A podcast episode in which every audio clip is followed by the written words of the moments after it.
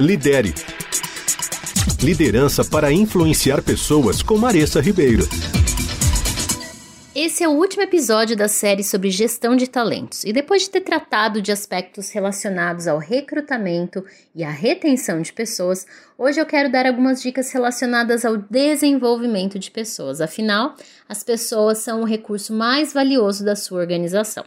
Então, investir nelas não se limita apenas à fase de contratação, onde você faz de tudo para convencê-las a trabalhar com você.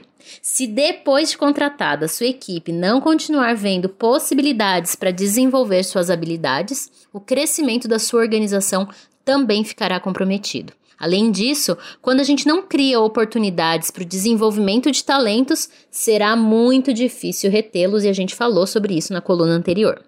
Então, é essencial que a gente desenhe planos, processos de desenvolvimento que ampliem as habilidades dos nossos funcionários e que desenvolva as capacidades que eles já têm, é, consequentemente, ampliando as oportunidades que eles têm na carreira.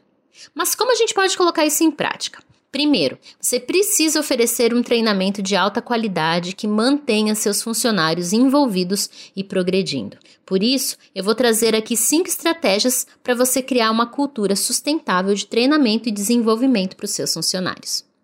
Primeiro, Crie planos de desenvolvimento personalizados. Enquanto algumas habilidades são comuns a todos os funcionários, Outras delas devem ser adaptadas para cada funcionário e para a carreira ou jornada que ele quer seguir dentro da sua organização. Por isso, crie um plano único para cada membro da sua equipe, considerando as aspirações que eles têm de longo prazo, as etapas necessárias para alcançá-las e as competências que precisam ser desenvolvidas. Depois, estabeleça métricas de desempenho claras. Depois de definir esse plano de desenvolvimento, estabeleça métricas que ajudem ele a ver o progresso haver a melhoria. Isso mantém os funcionários motivados, fornecendo alvos claros ao longo do caminho. O que, que ele precisa fazer, ou o que ele precisa conhecer, ou o que ele precisa desenvolver em cada etapa do plano ou em cada etapa da jornada de carreira dele. 3. Ofereça oportunidades de mentoria.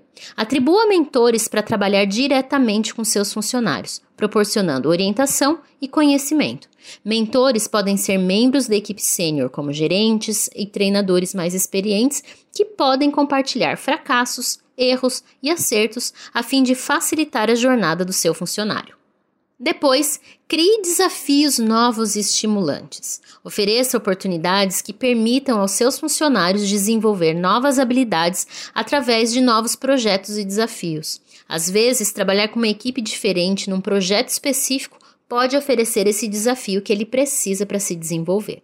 Por último, ofereça feedback construtivo constante. Em vez de esperar pelas avaliações anuais, agende reuniões regulares para fornecer o feedback relacionado ao plano de desenvolvimento que vocês criaram juntos. O que, que precisa ser ampliado, alterado, intensificado ou eliminado? Descubra os desafios individuais de cada funcionário, compartilhe o feedback e ofereça soluções construtivas para impulsionar o crescimento dele. Investir no desenvolvimento dos seus funcionários é então essencial para o crescimento contínuo também da sua empresa e para manter o seu talento, manter essa pessoa tão especial dentro da sua organização. Por isso, invista tempo nisso. Lidere. Liderança para influenciar pessoas com Maressa Ribeiro.